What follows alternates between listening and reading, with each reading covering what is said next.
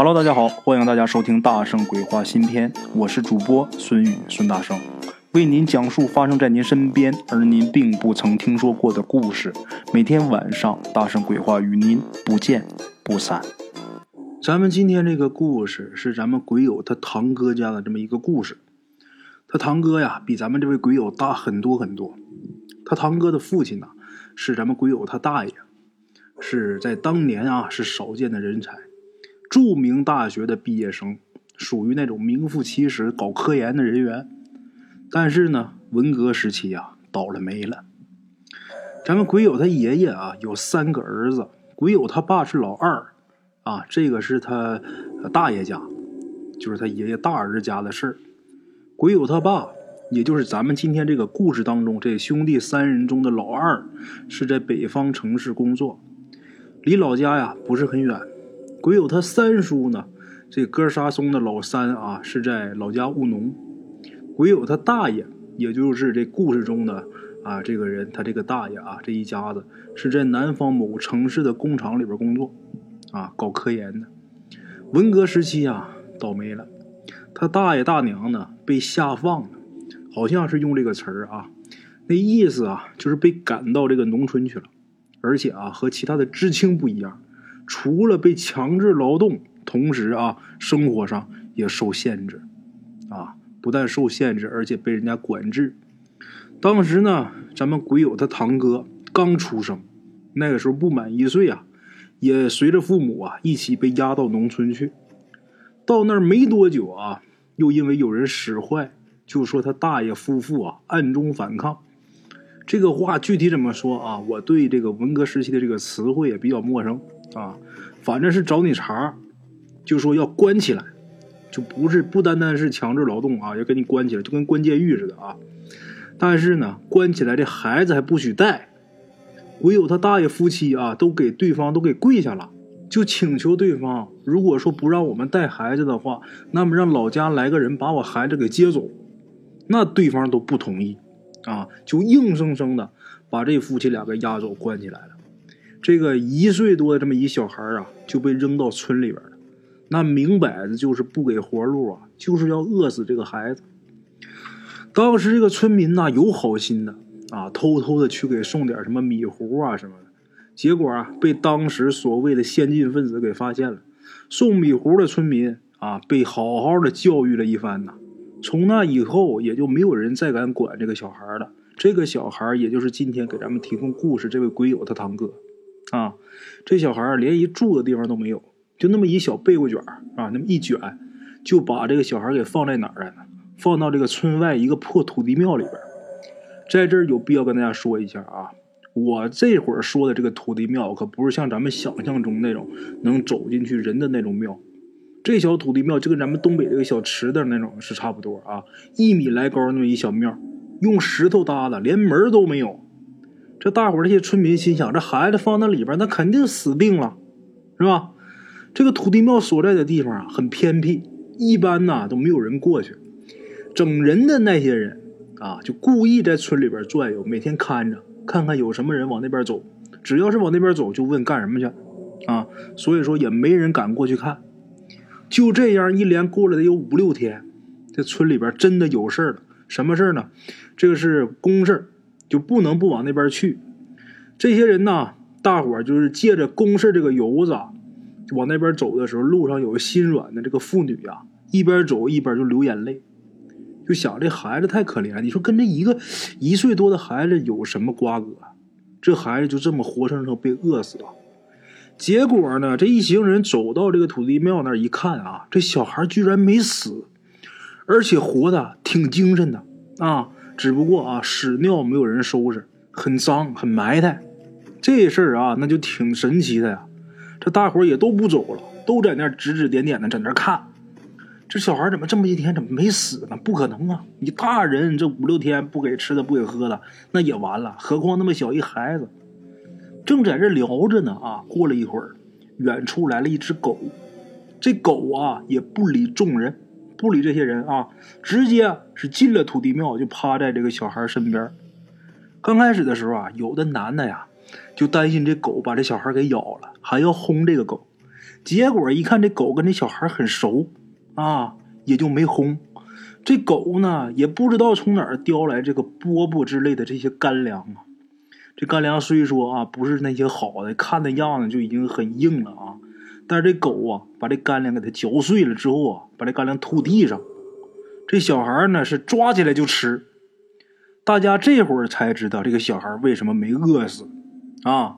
可是这会儿啊，没人敢把这小孩抱回去。就这样啊，公事是什么呢？就是去那边干活。这伙人看了一会儿啊，得去干活啊。晚上干完活回来。这天基本就黑了，到这儿啊，大家都特别留心呐，看这个土地庙里这个小孩儿到这儿一看啊，这会儿这只狗啊还在这个土地庙，这狗把身子这么一横，就横在土地庙这个庙门口。那庙本来就不大，所以说这只大狗在这庙门前这一挡，差不多这个风啊基本上就吹不进去了。大伙儿这些村民啊往回走的时候，一边走还一边聊呢。他妈，咱都不如一条狗啊！啊，这狗他妈都知道救命，你说他妈我们怎么就不如一条狗呢？这个时候谁也闹不明白，这狗是哪儿来的？也许啊，这只狗是一只野狗啊，但是这只狗啊，在村里边也有人见过这只狗。就这样，村民回到村里之后啊，晚上睡不着觉的时候，自己想一想，心里都觉得难受啊。等到第二天呢。有人在这个村子里边看到一只狗的时候，有胆儿大的就给这狗啊扔点干粮。后来呢，人们这个胆啊更大了，找一小筐啊，里边放个碗，给这个碗里边放点这个小孩啊好消化之类的，像什么稀粥之类的啊。还有人呢往那个筐里边放那个小褥子。这只狗啊也通人性啊，每天呢把这筐叼走，再来的时候啊。就是筐里给准备的那些东西就不见了，准备的那小褥子啊什么也不见了。这筐里边放的反而是小孩弄脏的那个小被窝卷儿。这时候啊，就有好心的人呢，就把这被窝什么拿出，偷偷就给洗了。等第二天狗再来的时候，他再给换。就这样啊，得持续十多天。上面那些整人的人呐，又知道了，然后这些人就商量要把这狗给打死。这一下犯了众怒了，这些老百姓心里啊本来就挺难受的啊，就想着孩子他妈就活活把他饿死，这他妈太不是人了。我们这身为大活人都不敢作为啊，反而是一只狗把这小孩给救下来了。现在一说要把这狗给打死，这一下老百姓不干了。其实啊，那些上面整人的人呐，也都是什么面上好像挺厉害、挺横的啊，但是他们真犯了众怒，他们也没招。也不敢说太太过分，这会儿一看大伙真急了，他们不敢闹了啊！就这么的，大家呀，这个村民们啊，这些胆子就更大一点了，就有敢过去看看的，给送点吃的呀，或者给这个孩子洗洗涮涮。就这样啊，这只狗还有这个小孩在这土地庙就在里边过了几个月。过几个月以后啊，这会儿也到了深秋了，这时候就有人出头。就把这孩子给抱回自己家照顾，把小孩抱回来，这狗也跟回来了。当然啊，不是说这一个人把孩子抱家，我一直放在我家里养，是这会儿村民商量好了，说如果要是把这孩子放在一家养的话，怕这家会有什么麻烦。后来大家商量，要要干这个事咱一起干啊，谁也别那什么。把孩子弄回来之后，这孩子啊，轮流每天啊，今天在你家，明天去他家。轮流照顾，就这么的把这孩子照顾了两三年。这孩子这会儿就四岁多了，就满地跑，说什么叭叭叭，什么都行了。孩子四岁多的时候啊，鬼友他大爷这夫妇啊，那时候被放回来了。到这儿听村民说完这个事儿之后，那对村民那是千恩万谢，跪地上当当给磕头。但是啊，虽然很感谢大家，他们也不敢久留，因为他们怕自己再有什么事儿。这时候赶紧想办法，就家里边啊，当时还算是没有什么事的老三，因为老三在家种地嘛啊，也就是咱们鬼友他三叔，就说呀，你把孩子先接回老家，让孩子他爷爷奶奶照顾。就这样，这孩子被鬼友他三叔啊给接回老家了，那条狗也跟回去了，你把那条狗也带回去了。鬼友他堂哥呀，也就是这个小孩啊，上小学四年级的时候。这狗啊去世了，这狗也算是寿终正寝吧。鬼友他爷爷主持着给这狗啊自己立了一个坟，让鬼友他堂哥啊披麻戴孝，按照葬自己母亲的那个仪式啊，把这狗给下葬了。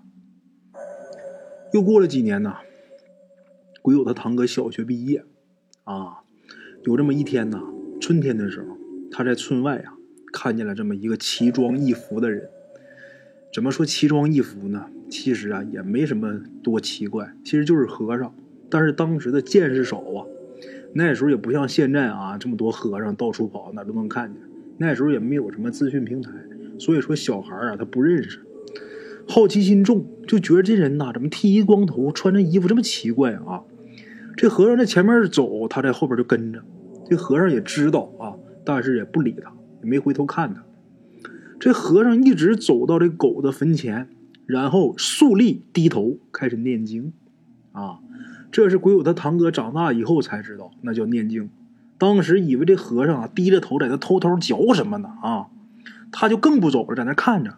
他是打算等这和尚嚼完以后啊，他去找这和尚要点不知道他在那吃什么呢。一会儿啊，这和尚念完经，鬼友他堂哥过去问你吃什么呢？这和尚一愣啊，明白了，然后指指这个狗的坟墓啊，笑了笑，就说呀：“我呀，送他走的。”唯有他堂哥不明白啊，这和尚转身就走了。当天晚上啊，鬼友他堂哥呀，就梦见了狗走进他的卧室，他睡觉那屋啊，他当时很高兴啊，他从小跟这狗的感情太深了，他刚要起来搂这只狗。结果这只狗一转身啊，变成一个女孩，一小女孩。这小女孩啊，冲他摆摆手啊，就走了。